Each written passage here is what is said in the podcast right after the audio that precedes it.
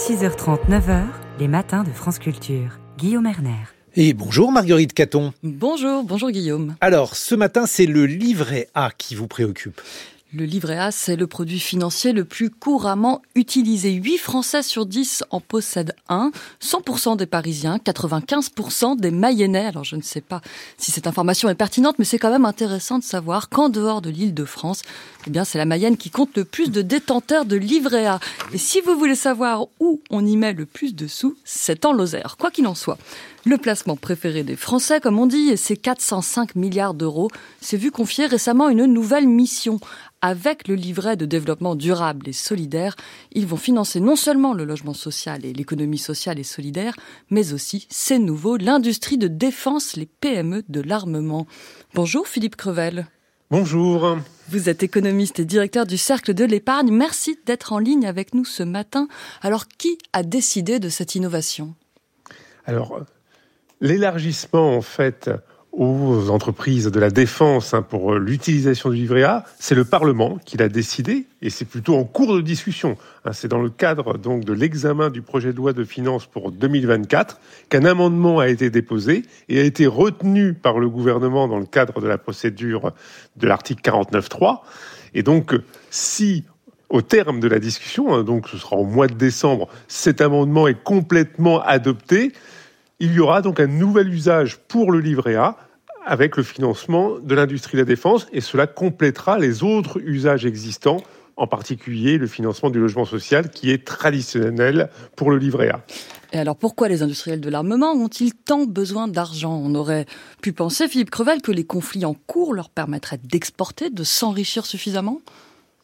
L'industrie de la défense, c'est une industrie complexe qui nécessite de la recherche, beaucoup d'investissements et puis des délais très longs. Entre le moment où on commence à chercher et le moment où on commence à fabriquer, il peut y avoir des durées donc extrêmement longues. Et puis l'armement, on va vendre pendant des dizaines et dizaines d'années. Le Rafale, qui est aujourd'hui donc euh, au cœur des ventes françaises, a été conçu dans les années 80.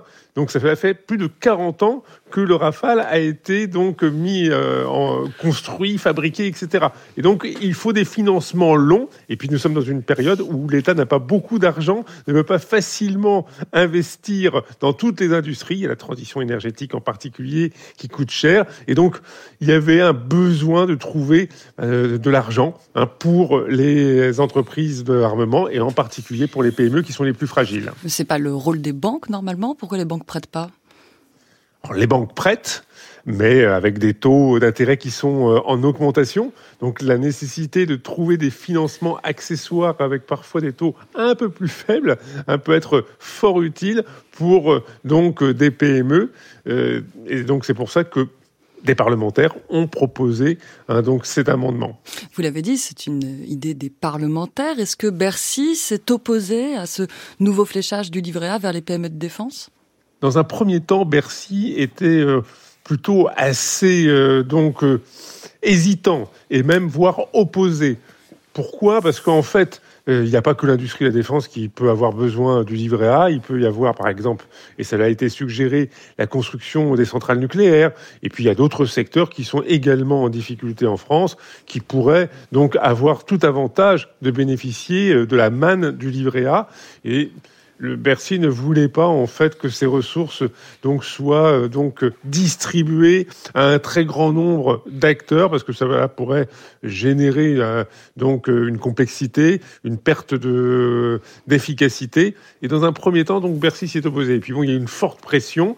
L'amendement en question avait déjà été adopté d'ailleurs dans la loi de programmation militaire en début d'année. Et c'est le Conseil constitutionnel qui l'avait annulé, non pas sur le fond, mais sur la forme, en disant que ça n'avait rien à faire dans une loi de programmation militaire. Donc il y avait une forte pression de la part des, élus spécialistes de la défense, et donc Bercy s'est rangé euh, donc à leur avis, mais avec beaucoup d'hésitation. Essayons un peu de rentrer dans la machine du livret A. Philippe Crevel, on met son épargne sur ce livret qui est ouvert dans n'importe quelle banque. Que devient l'argent ensuite? C'est la caisse des dépôts qu'il collecte? Alors la caisse des dépôts et consignation, la banque, on va dire, de l'État, va concentrer 60% hein, de, des ressources du livret A, les fameux 405 milliards d'euros dont vous avez parlé tout à l'heure, 60% remontent à la Caisse des dépôts et 40% restent donc euh, dans les banques dans lesquels ont été effectués les versements. Et alors, qu'est-ce qu'elle en fait, la Caisse des dépôts? Ensuite, elle prête aux bailleurs sociaux, aux organismes en charge du logement social, c'est cela? Alors, la Caisse des dépôts, essentiellement, donc, va prêter donc aux bailleurs sociaux avec des prêts de très longue durée, hein, de 20 ans à 80 ans, parce que construire un logement social, il faut du temps, et puis d'autre part, on va l'occuper pendant très nombreuses années, donc on peut faire des prêts de très longue durée jusqu'à 80 ans.